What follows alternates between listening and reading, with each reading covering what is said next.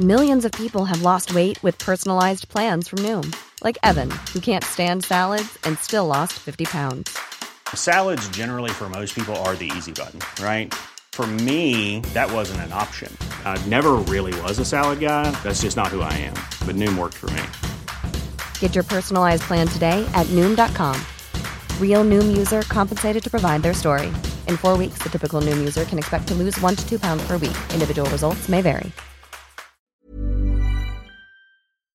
Mira que siempre empezamos Mindfax haciendo una broma, pero es que hoy no me apetece con el tema del que vamos a hablar. Yo no sé tú, Espi, pero es de las pocas veces en la vida en las que he sentido miedo de verdad, ¿eh? con todo lo que está ocurriendo en, Ucrania. Miedo y, es que tengo un punto, bueno, yo, estoy bastante soqueado con ese tema y tengo un punto de indignación y de cabreo absoluto por esta cosa absurda que está pasando en el siglo XXI, en el año 2022, que es que no sé cómo gestionar esto muy bien, la verdad. No, y que además que parecía que, hoy que hablamos de, vamos a hablar de armas nucleares, parecía Jesús que ese miedo a la guerra nuclear a nivel mundial, esa tercera, pa- parecía que ya había pasado, que era cosa de, de años anteriores, de siglos anteriores, y fíjate, aquí estamos. Sí, parece que había pasado porque es verdad que durante la Guerra Fría siempre estaba el temor ¿no? de, de una, de una guerra nuclear, sobre todo con la crisis de los misiles y sobre todo cuando ciertas potencias aparentemente rivales, casi, casi por su naturaleza, como era Estados Unidos, y que la Unión Soviética tuvieran armas nucleares y que en cualquier momento, fuera por Cuba o fuera por Taiwán o fuera por Jerusalén, pues que al final em- cada uno empezara a tirar las suyas. Entonces ese miedo estaba latente, pero es cierto que cuando termina la Guerra Fría, cuando ya entramos en ese periodo de paz, nunca hemos tenido un periodo de paz tan alargado, ¿no? después de la Segunda Guerra Mundial, quitando lo de la Guerra de los Balcanes, pues se pensaba que no iban a haber otra vez psicópatas en este, en este mundo llamado Tierra, tipo Stalin, tipo Hitler, tipo Mussolini, que no iba a haber este tipo de psicópatas que en este caso se incrementa no solo ya por sus ganas de, imperialismo y por, eh, por buscar la Santa Rusia y por ser una especie de nuevo zar, que es lo que está buscando Putin, sino porque él ahora tiene armas nucleares. Entonces eso incrementa un poco. Incrementa el riesgo porque son gente, son personas paranoicas, que además está estudiado ¿no? de forma clínica cómo, cómo funciona la mente de, de gente que tiene poder, y, pero un poder que puede acabar no solo con su vida, sino con la vida de muchísima gente. Ese es el gran problema. Alguien que tenga la capacidad de acceder a un armamento atómico y cómo lo podemos gestionar. Por eso yo entiendo perfectamente la incertidumbre, el, bueno, pues el, antisosiego ¿no? que le puede generar Alberto Espinosa, que me genera a mí, que genera a tantas personas. Es decir, ¿cómo puede ser que a día de hoy, en el siglo XXI, haya gente con esta capacidad, en fin, de, inteligente, por una parte, pero muy tarados en cuanto a sus neuronas, en cuanto al funcionamiento de su de su pensamiento que sea capaz de poner en vilo al mundo. Y además de una forma totalmente injustificada, ninguna guerra es justificada, pero en este caso, cuando hay personas que lo único que buscan es su interés propio, su interés propio, y donde no hay ningún tipo de, de conciencia, ni de moral, ni de ética en este tipo de conflictos bélicos, pues es para echarse a temblar. Pero esta es la realidad, esto es lo que nos tiene que hacer reflexionar. ¿Cómo puede ser que una persona esté poniendo ahora mismo en jaque a todo el mundo? Y como esta realidad no nos gusta, Sergio, Sergio Cordero, desde Mindfax queremos aportar nuestro pequeñísimo granito de arena en este Sí, conflicto. a mí es que me pasa una cosa muy curiosa con este tema y es que mi preocupación por la bomba nuclear es de los 4 a los 11 años era 100, de los 11 años a los 42 era 0 y ahora de 40, y- bueno, 43 tengo, no me quiero quitar años. En adelante vuelve a ser 100. Entonces hemos tenido un valle ahí de preocupación que nos habíamos olvidado casi de esa posibilidad de conflicto nuclear y ahora de pronto estamos todos un poco acojonados. Entonces, vamos a luchar contra eso, nos vamos a revelar y vamos a ayudar en, todo lo que podamos, que ya sabéis que MyFax es una máquina de hacer el bien. Y por tanto, la forma que hemos encontrado para ayudar es hacer una donación a la ONG del chef José Andrés, que está dando de comer a la gente que lo necesita, World Central Kitchen, en nombre de todos nuestros oyentes y nuestro propio. Pues gracias por estar ahí. Ya veis que hoy la edición de Mindfax va muy en serio. Vamos a arrancar el programa.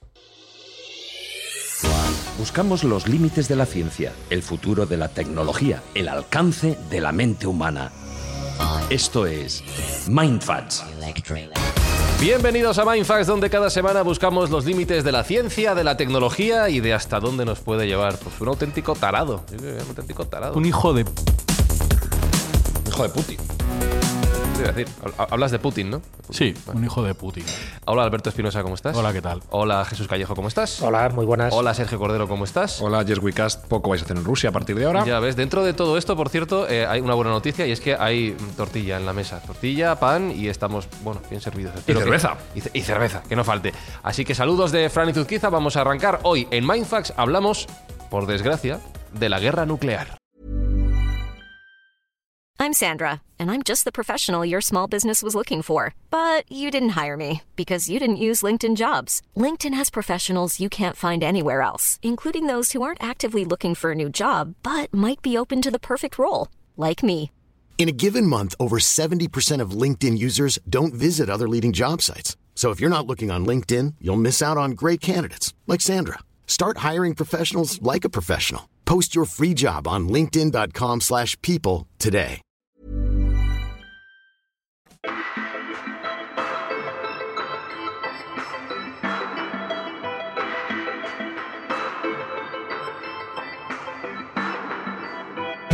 Y lo vamos a hacer con un periodista investigador amigo, que es Juan Gómez, director del programa Nueva Dimensión, que lo podéis encontrar en formato podcast allí donde nos escuchéis, y autor también de este libro que tengo en las manos, de 2019, pero fíjate que de actualidad vuelve a estar por desgracia, llamado El experimento atómico, engaños, proyectos secretos, cobayas humanos, accidentes ocultados, pertenece a la colección Círculo del Misterio de la editorial Guante Blanco.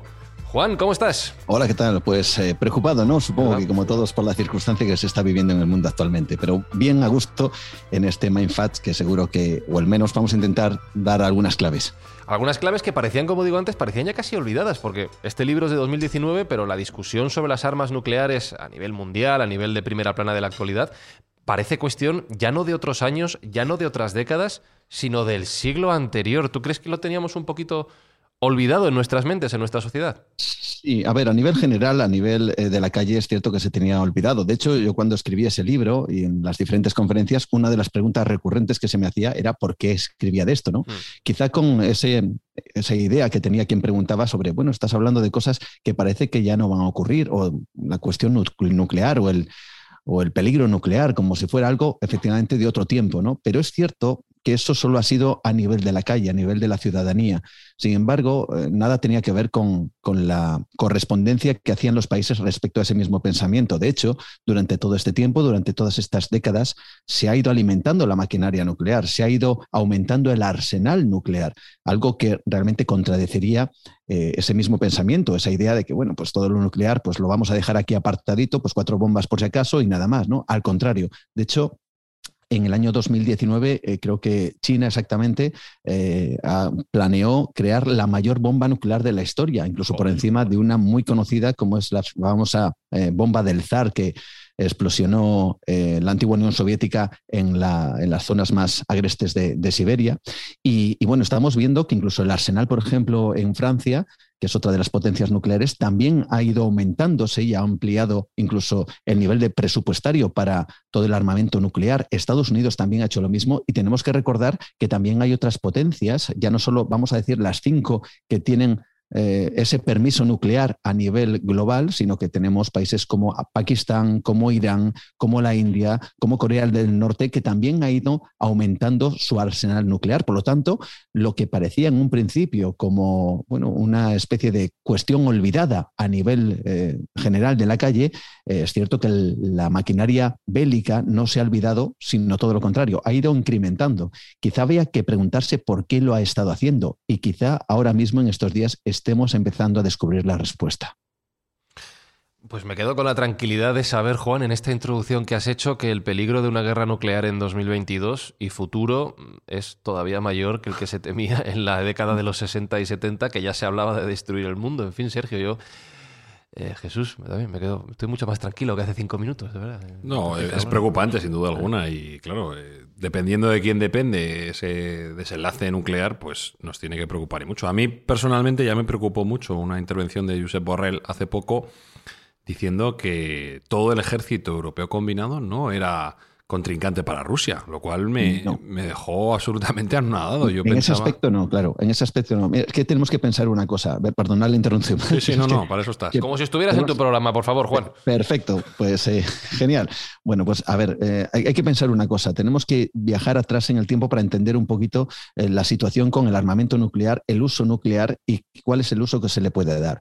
Y es cierto que cuando desaparece la, Unión Soviética, cuando se desgrega en el año 1991, cuando previamente ya hay ese desarme nuclear, en donde aparentemente, ¿verdad?, parecía que los eh, gobernantes del mundo se habían dado cuenta que, el armamento nuclear no iba a llevar a nada bueno, que lo único que iba a producir era destrucción total y absoluta, iba a haber muertos a millones y que eso no podía ser, ¿no? Y parecía que habían entrado en cierta cordura, pero en realidad no estamos no estábamos en esa situación, aunque a nivel de la calle lo pudiéramos pensar. La realidad era muy diferente y se sigue manteniendo a día de hoy.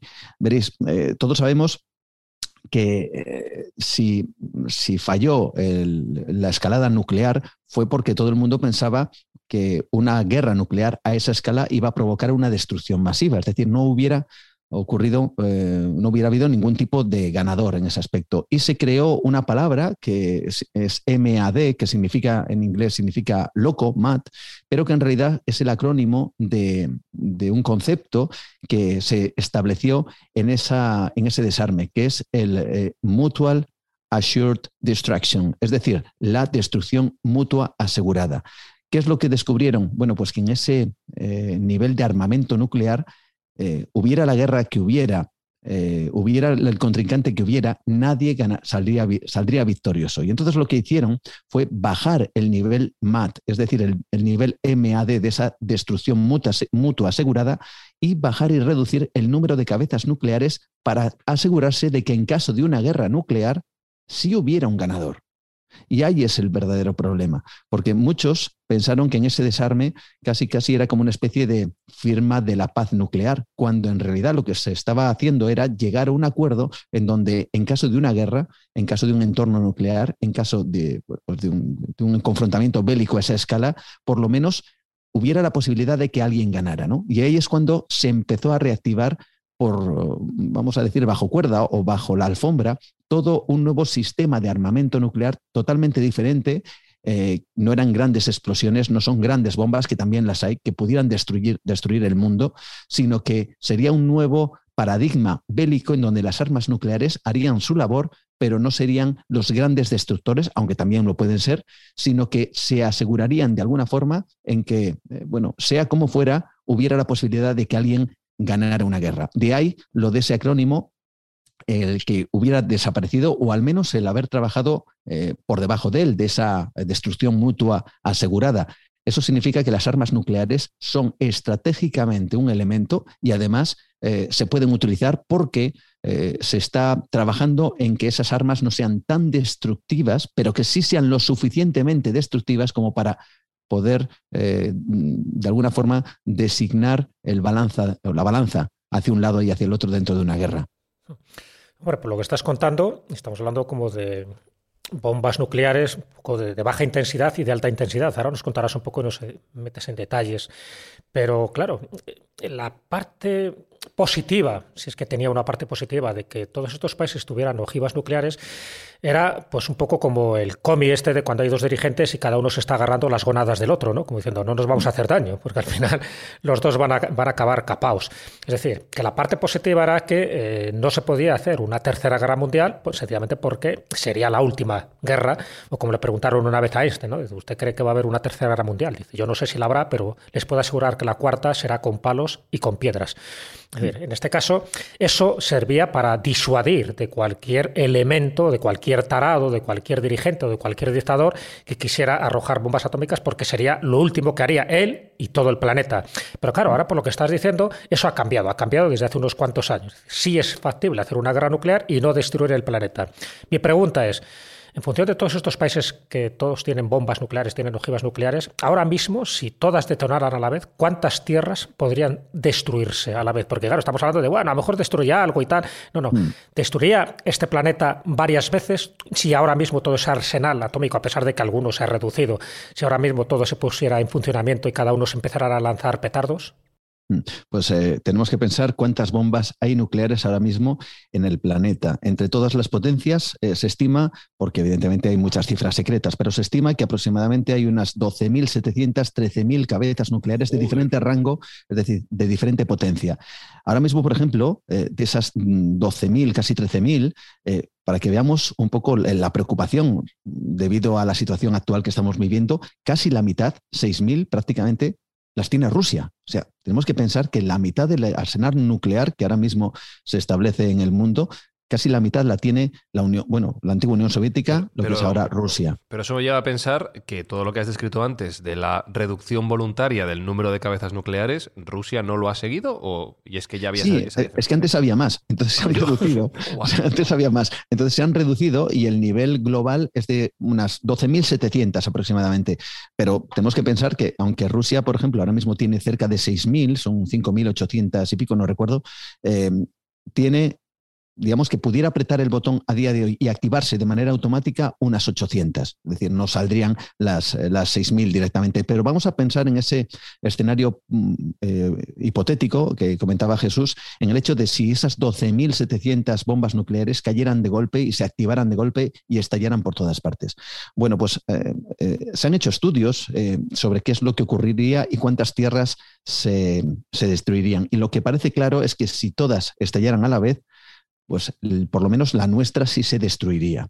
No al nivel que imaginamos en donde el planeta acabaría en una inmensa explosión, pero sí con los efectos muy similares a lo que pudiera ser, por ejemplo, hace 65 eh, millones de años, lo que ocurrió con el famoso terremoto, eh, perdón, el famoso meteorito que acabó con los dinosaurios y toda prácticamente la vida en la Tierra, ¿no? Sería ese efecto. Eh, lo que se produciría sería, lo primero, bueno, unas altísimas temperaturas en las zonas sobre todo más cercanas a esas explosiones eso provocaría todas y cada una de ellas grandes hongos nucleares que mm, provocarían al mismo tiempo un efecto eh, tremendo. Y es que eh, mm, taparían eh, prácticamente lo que es el cielo, la atmósfera, se crearía esa capa con elementos además terribles y nocivos. Estamos hablando de que no solo sería la Tierra expulsada como ese famoso meteorito, ¿no? sino que sería todos los elementos que contiene una bomba nuclear, solo que no de una, sino de 12.700 y todas a la vez.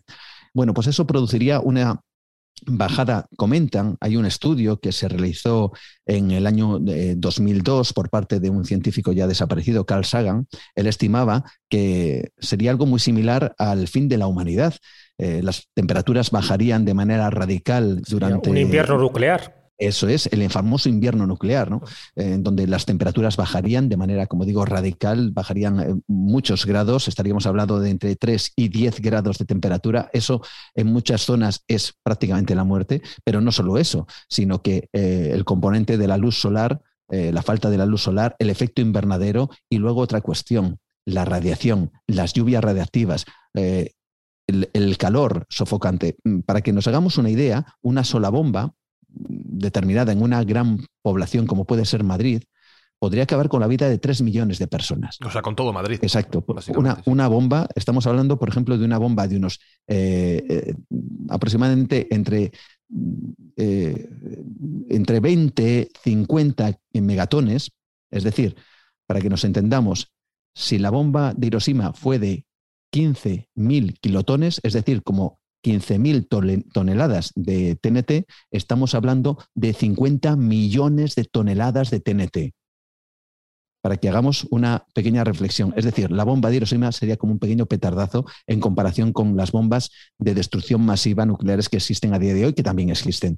Bueno, pues algo así acabaría con la población de unos 3 millones de personas, una sola bomba. Incluso hay simulaciones y hay incluso páginas web eh, que ahora mismo eh, se pueden consultar en donde te hacen esa simulación. Puedes escoger una gran ciudad, lanzar, escoger incluso el tipo de bomba, tanto la bomba nuclear, por ejemplo, que eh, la Little Boy, que cayó en Hiroshima y en Nagasaki, como otras bombas que se han ido desarrollando a lo largo del tiempo, incluido la famosa bomba del zar, esa de 50 eh, megatones, es decir, 50 millones de toneladas de TNT en una sola explosión.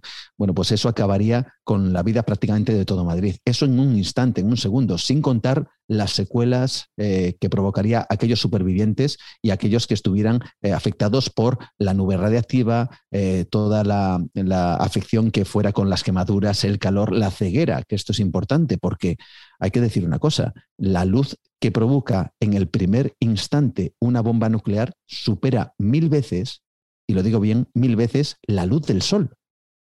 ¿Qué significa eso? Pues que alguien que estuviera en ese momento mirando incluso a más de 80 kilómetros de distancia, aunque solo fuera en esa fracción de segundo, quedaría ciego durante varios días. Y de hecho así ha ocurrido con diferentes eh, por ejemplo, militares que en Estados Unidos yo he tenido la oportunidad de hablar con ellos y en muchas ocasiones les ha ocurrido eso, eh, estar desprevenidos ante una prueba nuclear y estar eh, cegados durante varios días ante, esa, ante ese brillo lejano que habían visto a 20, 30, 40 o 50 kilómetros de distancia. ¿no?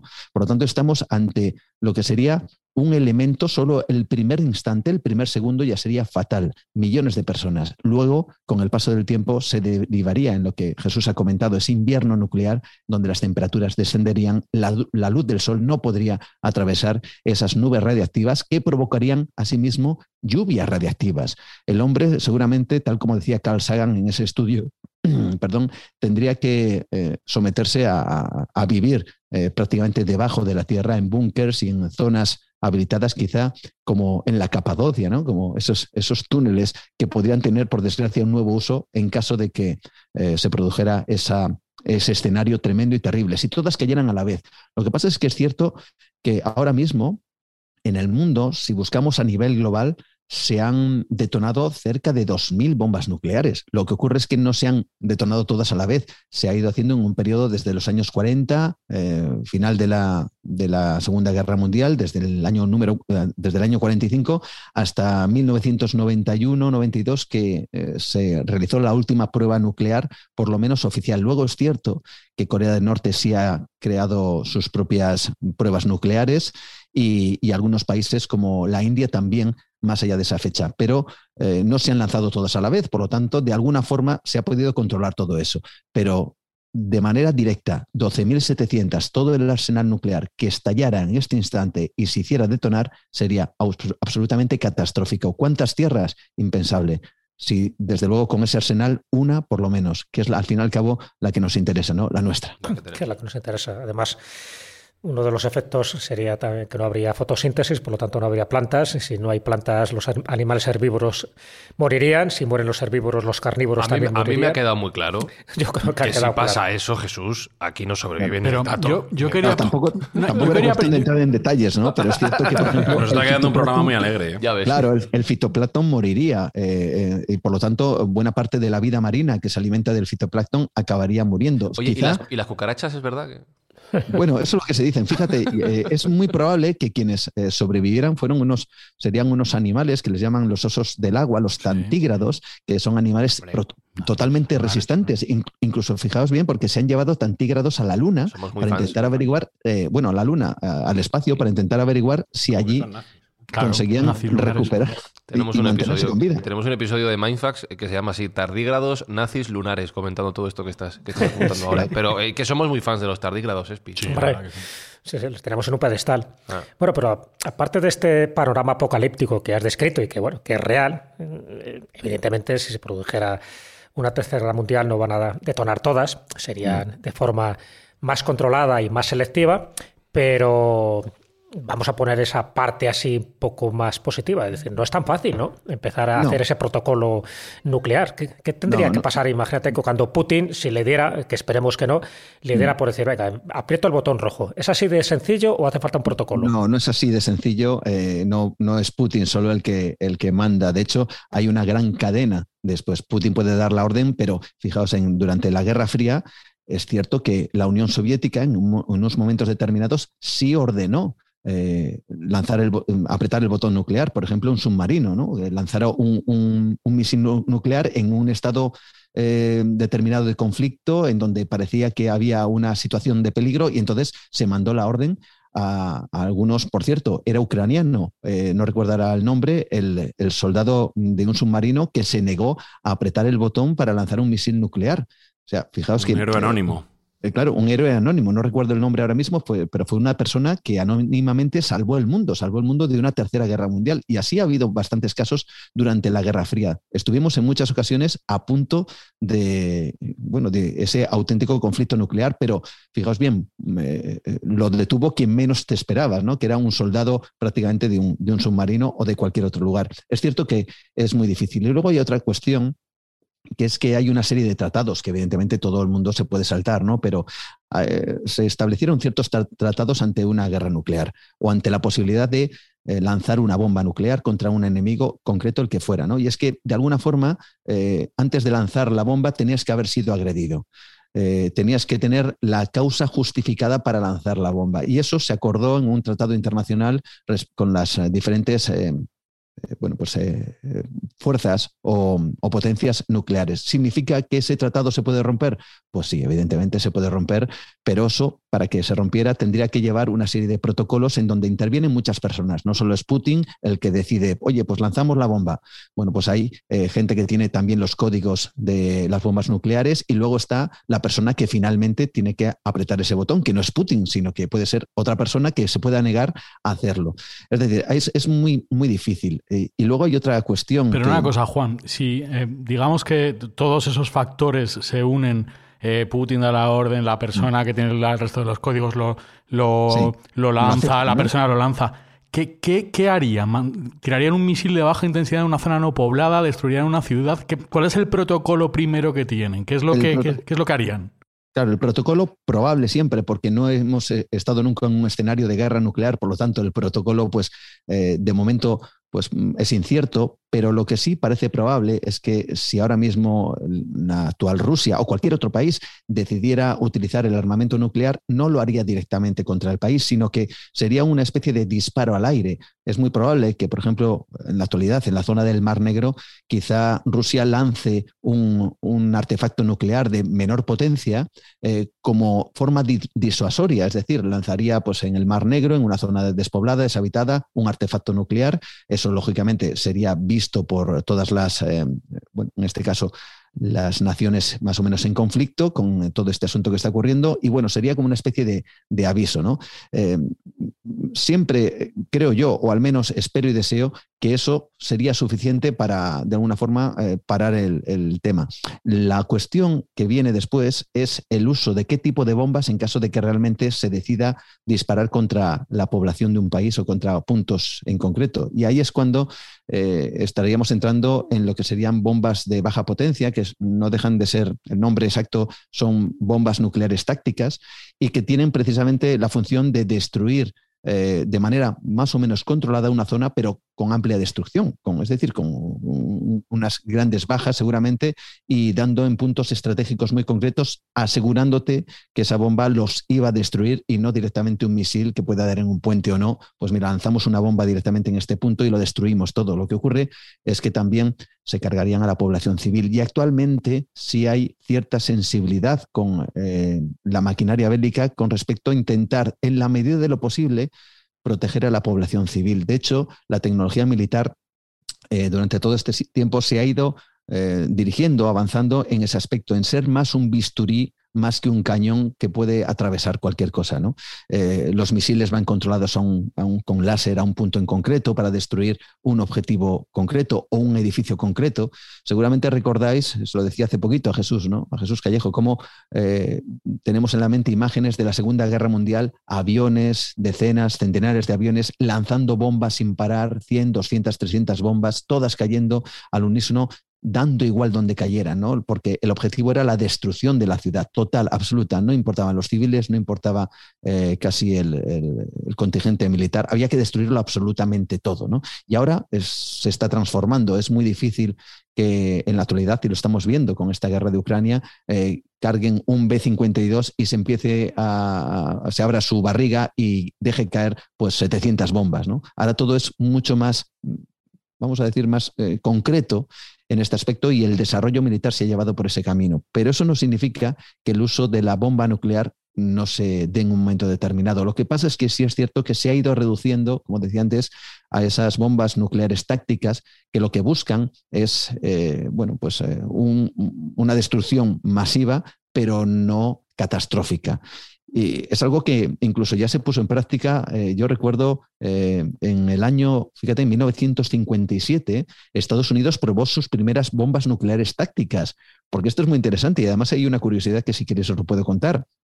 Y es el hecho de que eh, el 19 de julio de ese año se estableció una prueba nuclear que se llamaba Operación Plumbolt, en donde se cogió, fijaos, porque esto es increíble, a día de hoy no podría hacerse, a no ser que fuera de manera secreta, eh, cinco personas se les eh, propuso colocarse eh, en una zona en concreto de la, del desierto de Nevada para que estallara una bomba nuclear táctica justamente encima de sus cabezas. Joder. Para, para averiguar qué es lo que ocurriría. ¿Por qué se hizo esto? Además, se hizo una campaña publicitaria tremenda. Se grabó la escena, se emitió por televisión, porque se quería convencer a la población, a toda la población, se le quería convencer que de alguna forma eh, este tipo de bombas no iban a causar grandes daños en la, población civil, porque una de las cuestiones que pertenecían a ese momento de guerra eh, prebélica prácticamente en la época, en esa Guerra Fría, pues se estimaba que, por ejemplo, los, eh, los aviones eh, no, norteamericanos y los aviones soviéticos se iban a enfrentar en espacio aéreo norteamericano. Y claro, eh, el hecho de estar, vamos a decir que derribando avión por avión era muy complicado. Así que lo mejor era lanzar una bomba nuclear de pequeño, mm, de pequeño rango y acabar con varios aviones a la vez. Y eso había que hacerlo en suelo norteamericano. Así que lo que se decidió fue grabar a estos cinco soldados, se les eh, hizo estallar una bomba nuclear táctica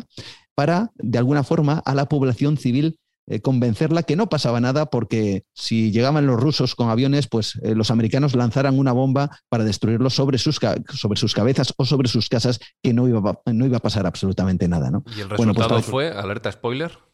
Alerta spoiler. Bueno, pues el resultado fue que exactamente fueron cinco personas más el, el cámara, que fue obligado, por cierto, porque los cinco eh, eran voluntarios. Eh, menos el cámara, un, y todos es cierto que tuvieron una vida larga, próspera, pero no saludable, porque a lo largo del tiempo sufrieron diferentes enfermedades debido a la radiación, fijaos, de esa bomba. Y la escena, yo os la recomiendo, incluso hay parte de sorna en todo esto, porque esos cinco militares, eh, claro, se pusieron en un punto eh, muy concreto, absolutamente desértico de, Nevada, cerca de, de Las Vegas, y allí pusieron un cartel que pusieron zona cero, población 5 hicieron estallar la bomba encima de sus cabezas. Bueno, pues el resultado lo podemos ver en, algún vídeo en internet donde se puede ver. Yo he tenido la oportunidad de, de, poder conocer las historias de cada uno de estos personajes a través de una investigación que hice hace poquito tiempo y que, por cierto, próximamente saldrá en un libro y,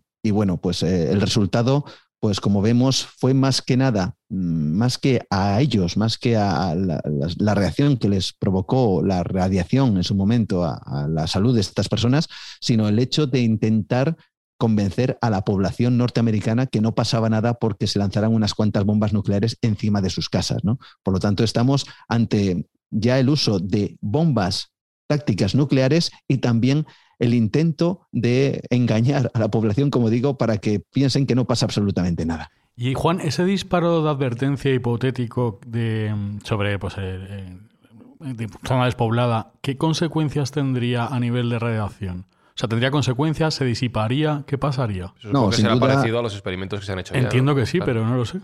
Sin duda, la radiación permanece. La radiación no es algo que lo podamos eliminar, sino podríamos eh, haber eliminado la radiación de muchos lugares, entre ellos, fíjate, Chernóbil, ¿no? sin, sin, ir, más, sin ir más lejos, pero hay otros lugares donde se han eh, lanzado estas bombas como ensayos nucleares.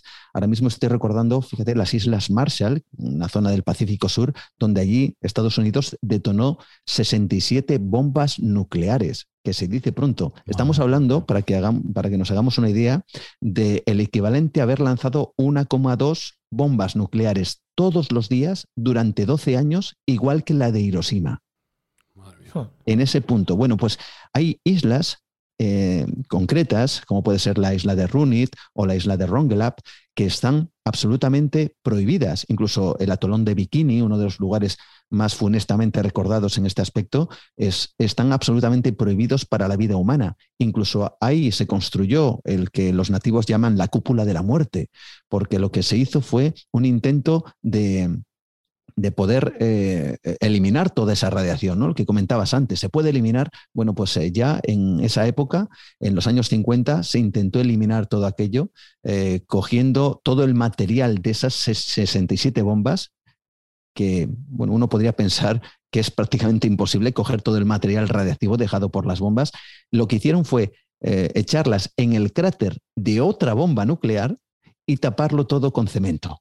Bueno, pues a día de hoy esa cúpula eh, está quebradiza, tiene, entra el agua porque está muy cerca del mar y entonces las mareas entran en el interior de esa cúpula de cemento y de nuevo vuelve a salir el agua más radiactiva todavía, esparciéndola por toda la zona. A día de hoy está prohibido ese lugar. Las imágenes de esa tumba es, son tremendas y además es un lugar absolutamente desconocido, ¿no? La, tumba de Runit o la tumba eh, que como, como, lo denominan, ¿no? O el domo de la muerte o la cúpula de la muerte, como lo dicen los nativos, que están reclamando incluso a día de hoy que Estados Unidos haga algo, les ha compensado en cierta medida con, con dinero, les ha trasladado a otros lugares, pero claro, no son sus hogares, fueron destruidos por las bombas, 67 bombas nucleares. Se intentó limpiar todo aquello, pero fue más una operación de marketing que otra cosa, porque a día de hoy, año 2021, después de muchísimas décadas, todavía ese lugar sigue siendo prohibido para el hombre. Madre mía. Yo tenía una pregunta para ti, Juan, a ver si me puedes eh, dar un poco un halo de esperanza o esperanza relativa. Y, es si se sabe o se intuye em, si llegado el momento de este fatal desenlace en el cual alguien apretara el botón, ¿Podríamos tener algún tipo de esperanza en alguno de los sistemas antimisiles que tienen tanto Estados Unidos como Israel al respecto de que fueran bloqueadas esas, esos proyectiles en vuelo o antes de que alcanzaran su objetivo? No sé si hay algún estudio a ese respecto o se tiene alguna idea. Sí, hay, hay, hay, ciertas, bueno, ya se, ya se planteó ¿no? en los años 80 eh, el famoso escudo de misiles de Ronald Reagan, ¿no? ese Star Wars que lo que pretendía era hacer, pues eso, ¿no? lo que comentábamos, eh, lo que acabas de comentar, ¿no? que un misil eh, fuera destruido antes de que impactara, ¿no? fuera del tipo que fuera. De hecho, lo vimos en la guerra del Golfo, ¿no? los, famosos, los, los famosos misiles Patriot que lo que hacían eran intentar interceptar los Scud que tenían los, los iraquíes. Eh, y en algunas ocasiones lo conseguían y en otras veces no. Y hace poco también hemos visto en el conflicto israelí-palestino también cómo los israelíes han sido capaces de interceptar una gran cantidad de, proyectiles por parte de los palestinos, a lo mejor que con un 90% se mm, interceptaban. Mm. Eh, con lo cual, bueno, si esa tecnología funciona allí, no sé si podemos tener alguna expectativa. La, de que la cuestión es qué, es qué es lo que ocurre con ese con esos elementos nucleares, porque es cierto que no, aunque tú hagas incluso o destruyas un, misil nuclear en, el aire, eh, este no tiene por qué provocar la explosión del propio misil eh, como si fuera una bomba atómica, pero es cierto que tiene elementos eh, radiactivos que caen a la Tierra y contaminan igualmente. Sí, pero puede ser disuasorio si cae en territorio ruso, ¿no? Si se lanzan desde Rusia y cae en territorio ruso, a lo mejor puede ser disuasorio, es decir. Claro, pero imagínate que, esos restos caen en territorio de, un país, incluso que no esté interviniendo en la guerra, ¿no? Por el motivo que sea. Fíjate, hay un ejemplo muy claro y ocurrió en España. Eh, en el año 1969, estamos hablando del famoso accidente de Palomares, en donde dos aviones, un B-52 y otro avión de repostaje, pues tienen un accidente en pleno vuelo justo en la vertical de Almería, en la famosa playa de Palomares.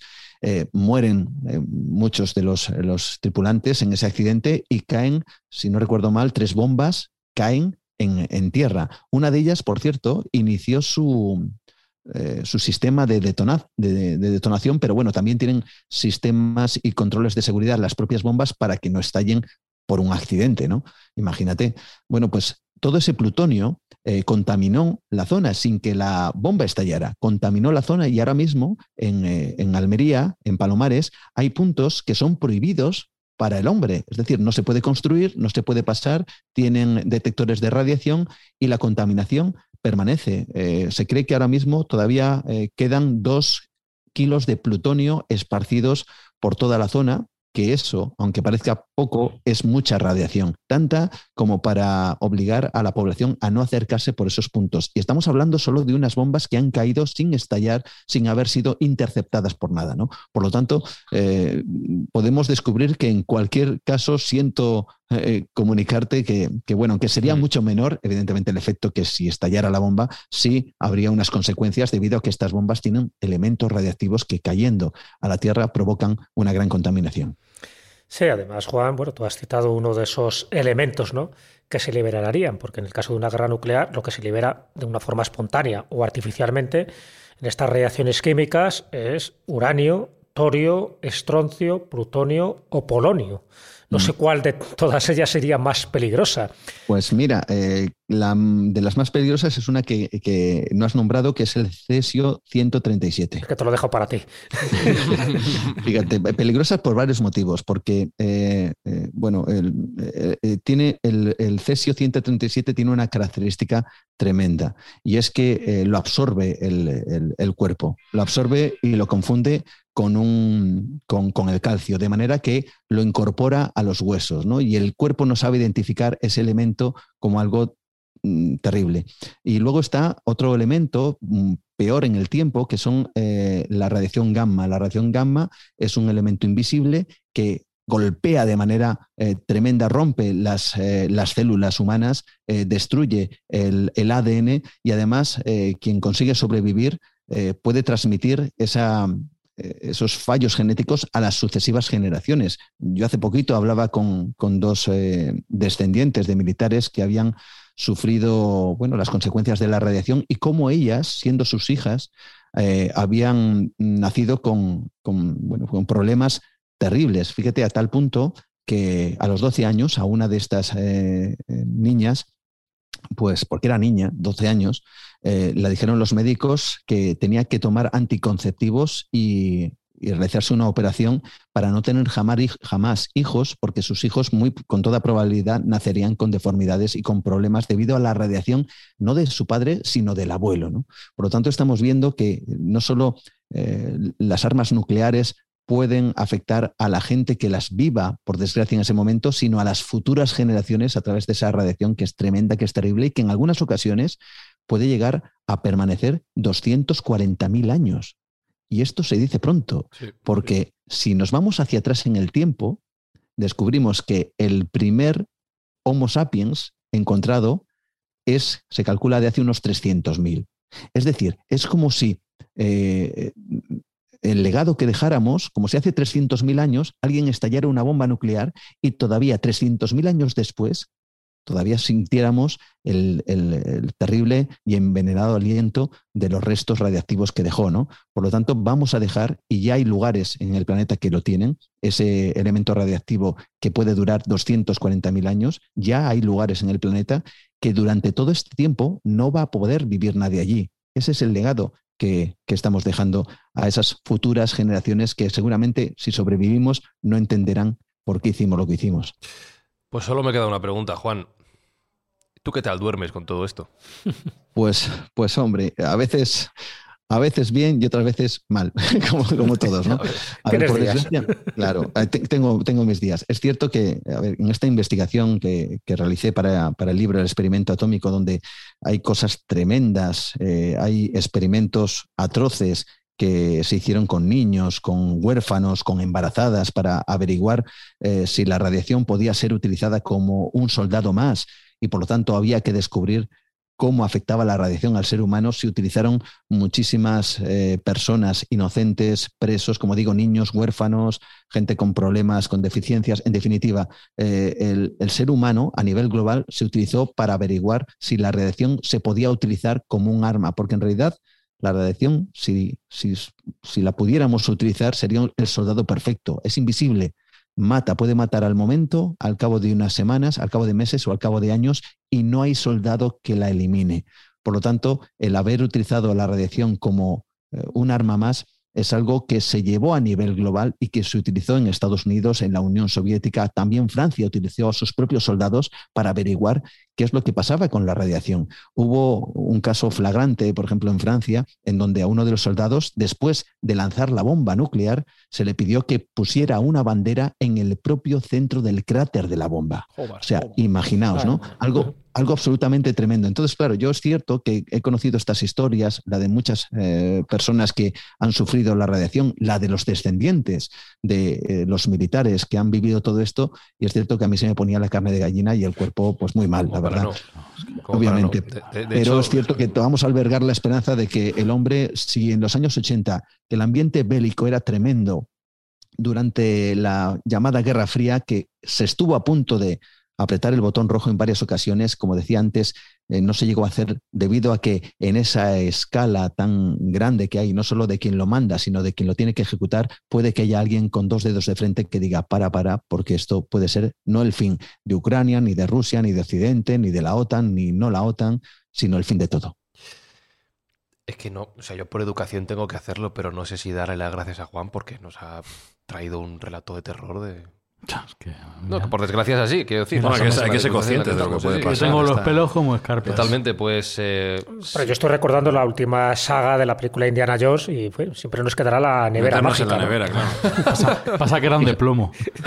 siempre queda, ¿no? Una... que, por ejemplo, eh, en la, Unión Soviética en su momento, eh, para hacer pruebas nucleares, pensando que podrían atacar Estados Unidos, creó ciudades donde, donde tenían, eh, eh, pues lo puedo decir, las marcas, McDonald's y todo tipo de comida, y, y, crearon pequeños pueblos con eh, apariencia de, bueno, de, un pueblo normal, de una villa común de, de, Estados Unidos, y allí la gente hacía sus, sus maniobras porque en caso de que hubiera una invasión, a Estados Unidos, pues más o menos se tendrían que hacer un poquito con el ambiente y con la, y con la forma de vivir y lo que iban a ver o no en ese país.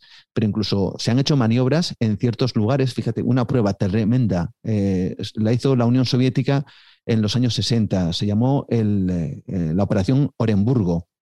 utilizaron una zona de Rusia que geográficamente, a nivel paisajístico, era muy similar a ciertos lugares de Europa, para que los eh, soldados, de alguna forma, pues, mm, bueno, pues eh, aprendieran a moverse en un entorno, pues, eh, vamos a decir, más similar a lo que podrían encontrarse en Europa en caso de un conflicto, ¿no? Bueno, pues allí lanzaron una bomba nuclear y utilizaron a 45.000 soldados para, para ver qué es lo que ocurría, porque, claro, se entendía y se entiende que la siguiente guerra sería nuclear y por lo tanto los soldados tendrían que luchar en ese escenario nuclear. Así que había que averiguar cuánta capacidad y cuánto podrían aguantar los soldados disparando, defendiendo, haciendo lo que tuvieran que hacer en ese entorno nuclear, en ese entorno radiactivo.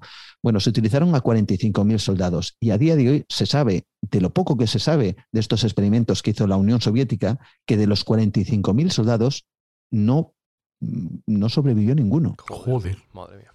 Y entonces, claro, pues eh, nos encontramos con cosas que son absolutamente de terror y que vuelven otra vez a, llevarnos eh, a la mente con este tipo de situaciones que es cierto, son tremendas, son terribles, pero hay que tenerlas en cuenta y así, si sucede algo bueno, algo positivo, pues por lo menos sabremos quizá o intuyemos o intuyamos por qué eh, no se llevan a cabo, es decir, por qué no se aprieta el botón. Bueno, pues porque se puede dar todo este escenario tremendo y terrible. Si nos salvó algo eh, durante, la guerra, eh, durante la Guerra Fría, ese algo fueron las propias bombas nucleares porque ellas mismas serían las artífices de la destrucción mundial. ¿no? Así que quizá vuelvan a ser eh, las que nos salven de alguna forma, de manera paradójica, claro está. esperemos que no, que no suceda ese, ese escenario tan terrible. Pues si queréis seguir profundizando en toda esta historia que nos cuenta Juan, esta terrible historia de investigación, de pruebas, de experimentos, ya sabéis, el experimento atómico Engaños, proyectos secretos, cobayas humanas, accidentes ocultados, editado por Guante Blanco y firmado por el propio Juan Gómez. Lo, de, lo que te decía antes, Juan, o sea, gracias por acompañarnos, eso sí, gracias por contarnos tantas historias Nos vemos en los bares, porque Nos vemos en los bares, pero no te agradezco la pesadilla de esta noche. bueno, si, si, os sirve de consuelo, hay unas bombas, lo digo rápidamente, hay unas bombas que se llaman MOAB, que son, bueno, el acrónimo en inglés es más complicado, pero bueno, se ha traducido como eh, Mother of eh, all bombs, algo así como la madre de todas las bombas. No me va a servir de consuelo, Juan, pero continúa. pero continúa, porque son bombas convencionales, pero que no tienen ese componente radiactivo.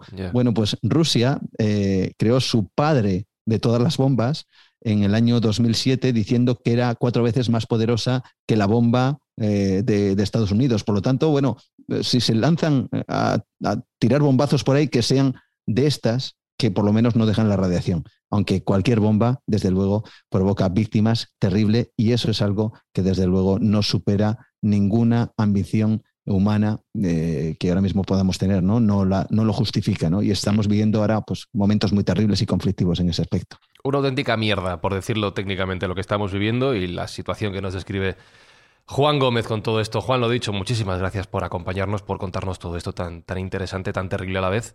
Y te no sé si decir que es un placer. Eh, ya, ya, es que, claro, tengo sentimientos encontrados, me pasa exactamente lo mismo, pero escucharte sí que siempre es un placer, así que te mandamos un, un abrazo enorme. Un fuerte abrazo para todos.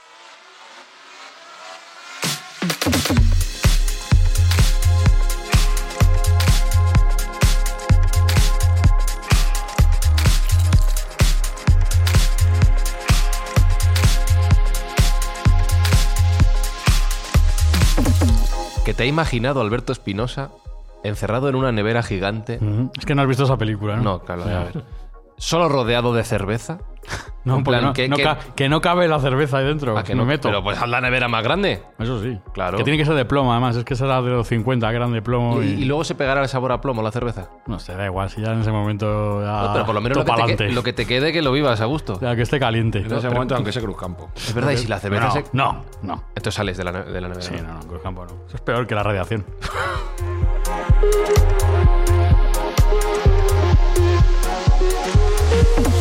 Nos ha quedado un programa muy bonito, Jesús. bueno, desde luego yo creo que es importante tener esta información, ¿no? Esperemos que no ocurra ninguno de estos escenarios que ha contado Juan Gómez y esperemos, esperemos que la sensatez, el conocimiento y la luz impere, pero que no sea la luz nuclear.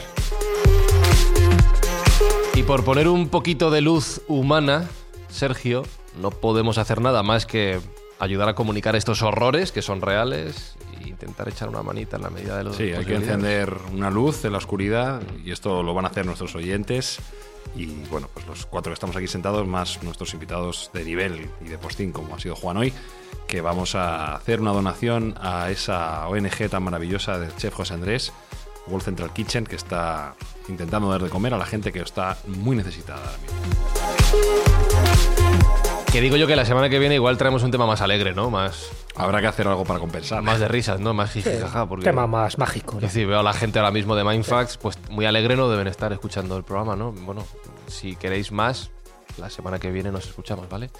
Hay esperanza. Abrazos de quizá y chao, chao, chao, chao. Y, suerte, amigos. Mindfacts llega cada semana a tus oídos a través de Spotify, Apple Podcast, Evox, Google Podcast o tu aplicación favorita. Búscanos en redes sociales. Somos Mindfacts. ¡Maniáticos!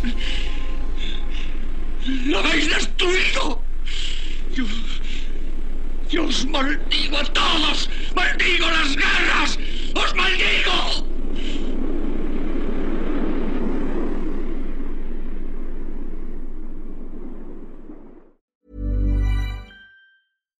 When you make decisions for your company, you look for the no-brainers. And if you have a lot of mailing to do, stamps.com is the ultimate no-brainer. It streamlines your processes to make your business more efficient, which makes you less busy. Mail checks, invoices, legal documents, and everything you need to keep your business running with stamps.com. Seamlessly connect with every major marketplace and shopping cart Schedule package pickups and see your cheapest and fastest shipping options from different carriers. With rates up to 89% off USPS and UPS rates. And with the Stamps.com mobile app, you can take care of mailing and shipping wherever you are. Make the same no brainer decision as over 1 million other businesses with Stamps.com. Sign up with Code PROGRAM for a four week trial, plus free postage and a free digital scale. No long term commitments or contracts. That's stamps.com. Code program.